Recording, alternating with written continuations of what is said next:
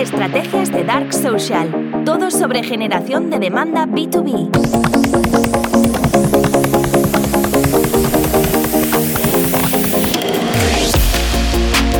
Uno de los puntos más importantes cuando se trata de analizar cómo marketing está impactando en la facturación es entender qué tipo de lead tenemos delante porque solamente haciendo ese ejercicio podemos tener un impacto exponencial en la facturación únicamente entendiendo qué tipo de leads estamos generando.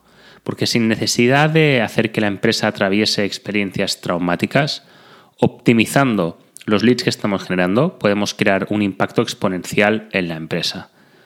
Uno de los graves problemas o uno de los síntomas que, que denotan que puede haber mucho margen de trabajo, en este sentido, mucho margen de mejora, es cuando el departamento de marketing mide sus resultados únicamente por número de leads. Eso denota, es un síntoma muy común que denota que queda mucho margen de mejora. Muchas veces el departamento de marketing, ojo, se ve, se ve obligado a medir por esta métrica porque es la métrica que venda, ventas o el CEO está utilizando para entender cómo marketing que está contribuyendo al crecimiento de la empresa. Pero sin lugar a dudas es una apreciación incorrecta que no lleva a ningún lugar o que por lo menos únicamente da una imagen muy parcial, muy sesgada de lo que realmente está haciendo marketing. Por eso es importante entender qué tipo de leads estamos generando y cómo podemos optimizar la estrategia para generar el tipo de leads que mayor impacto tienen en la facturación de la empresa. Por eso es muy importante no solamente hablar de generación de leads, sino hablar de revenue operations, porque tenemos que entrar en el pipeline y tenemos que recabar información para entender cómo marketing puede generar ese impacto, ese impacto exponencial en la empresa. ¿Qué tipo de información vamos a necesitar? Bueno, la verdad es que no es un ejercicio rápido, pero vamos a tener que entender, oye, cuál es el, por supuesto, la fuente de ese lead, ¿no? ¿De dónde viene? Viene de paid ads, viene de eventos, viene un programa de referrals. Vamos a tener que entender, vamos a tener que poder contar con información como en qué fecha se creó el lead, en qué fecha se cerró ese lead, para bien o para mal. Eh, incluso el ciclo de ventas, es decir, el número de días que está cada lead en cada etapa del, del pipeline. Luego me interesará entender cuál es la fuente del pipeline, es decir, ¿Cómo se ha puesto en contacto ese lead con nosotros? A través de una demo, a través de un formulario de contacto, a través de una trial request, a través de un contenido que tengas bloqueado en tu página web o en anuncios, mediante eventos o cualquier em, fuente del pipeline que puedas tener y que pueda ser interesante para ti. Esto va a ser muy importante para lo que vamos a hacer ahora. Luego vamos a intentar entender qué impacto tiene cada lead en la facturación en cuanto a, bueno, cuál es su eh, average contract value, su valor medio por contrato y, lógicamente, vamos a tener que asignar, oye, el, conversion point, el punto de conversión a través del cual viene el lead, ¿no? Eh, por ejemplo, a través de un ebook, eh, una tarjeta de regalo, chat, eso, entender dentro de la campaña cuál ha sido el punto de conversión también va a ser importante si es que lo estás haciendo así. Entonces, una vez tenemos toda esta información, yo lo que recomiendo es hacer una tabla donde podamos incluir los siguientes campos. Vamos a hacer un desglose de cada uno de los canales de generación de leads que tenemos.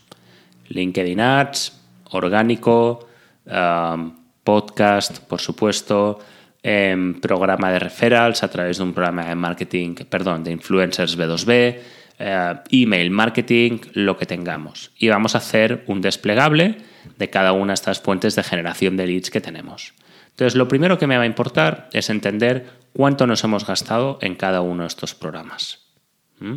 Y vamos a ver cuántas conversiones hemos tenido dentro de cada programa. Es decir, si hablamos de LinkedIn Ads, en LinkedIn Ads estamos haciendo generación de leads, de acuerdo, pues me interesa saber cuántos leads han venido directamente a través de LinkedIn Ads, no a través de LinkedIn. Estamos haciendo Em, email marketing, bueno, cuántos leads se han generado a través de un email. Y luego vamos a calcular, lógicamente, el número total de leads. Me interesa saber, también cuál es el número de oportunidades creadas, es decir, cuál es la conversión de lead a oportunidad. Recordemos que por oportunidad entenderemos cualquier lead que venga de un programa de generación de leads que tenga más de un 3% de conversión en el programa global y que se encuentre en una etapa de conversión superior al 25%. Y veremos también en el siguiente campo cuál es el porcentaje de conversión de oportunidad a oportunidad ganada u oportunidad cerrada, para luego poder ver eh, qué impacto en facturación ha tenido según el average contract value, el valor medio por contrato que tengan estas oportunidades. ¿Qué veremos al final? ¿Qué haremos con toda esta información? Bueno, lógicamente tendremos el win rate, pero me interesará entender con todo esto el pipeline velocity que tiene eh, cada uno de estos canales, ¿no? programas de generación de leads. Y aquí, pues calculando el pipeline velocity, que al final es número de oportunidades creadas multiplicado por el average contract value, multiplicando por el porcentaje de conversión, lo dividiremos entre el ciclo de ventas dentro de un periodo. Y así sabremos qué capacidad tiene cada uno de estos programas de generación de leads de impactar dentro de un periodo en la facturación de la empresa. Por ejemplo, Pipeline Velocity me puede decir 50.000 euros dentro de un trimestre. Eso significa que un programa de generación de leads, como puede ser LinkedIn Ads, tiene la capacidad de contribuir en la facturación con 50.000 euros. Claro, esto no me lo dice todo. Hay información que no me está diciendo Pipeline Velocity, como puede ser el coste de adquisición por cliente, ¿no? O el CAC Payback Period, es decir, cuánto tardo en recuperar ese CAC. Lógicamente, estos factores tendremos que entenderlos y serán muy interesantes. Pero solamente cuando tenemos estos datos vamos a ser capaces de entender, por tanto, como decía, la calidad del lead. ¿Por qué? Porque si en LinkedIn Ads, por ejemplo, he generado 100 leads, de los cuales solamente han sido oportunidades 20, pero han convertido en 5 días con un average contract value muy alto, vamos a decir alto, bajo, medio, alto, pues alto, probablemente funcione mucho mejor que una campaña de email marketing donde hemos generado 500 leads, hemos generado únicamente dos oportunidades que han tardado en convertir 6 meses. ¿Qué es lo que pasa aquí? Cuanto más rápido convierta un lead, más impacto tengo en la facturación. Yo puedo tener dos programas de generación de leads exactamente igual, con una sola diferencia, que uno convierte en la mitad de tiempo que el otro. Bueno, el que convierte en la mitad de tiempo tiene un impacto exponencial en la facturación. O lo mismo, puedo tener dos programas de generación de leads exactamente iguales y uno tener un average contract value, un valor medio por contrato, superior que el otro. Al final lo que vemos es que únicamente reorganizando las estrategias en función de cómo analizamos el tipo de leads que nos está trayendo cada una de esas estrategias, vamos a ser capaces de poder entender mucho mejor dónde tenemos que eh, centrarnos, dónde tenemos que eh, realmente eh, invertir y dejar aquellas estrategias que son más ineficientes, que son más ineficientes porque tardan más en convertir o se generan menos oportunidades. Analizamos cuando estamos en una conversación con el equipo de ventas. Es típico que con el departamento de ventas decimos, eh, hemos generado muchísimos leads, ¿por qué no los estáis convirtiendo si tenemos un porcentaje de conversión muy bueno? Y entonces ahí empiezan todas las pullas entre marketing y ventas. Bueno, a lo mejor el único problema es que los leads que estamos generando están tardando mucho en convertir. Entonces es importante que tengamos eso en cuenta. Es importante que tengamos en cuenta la fuente de generación del lead. No es lo mismo un lead que venga de email marketing que de LinkedIn Ads, por ejemplo.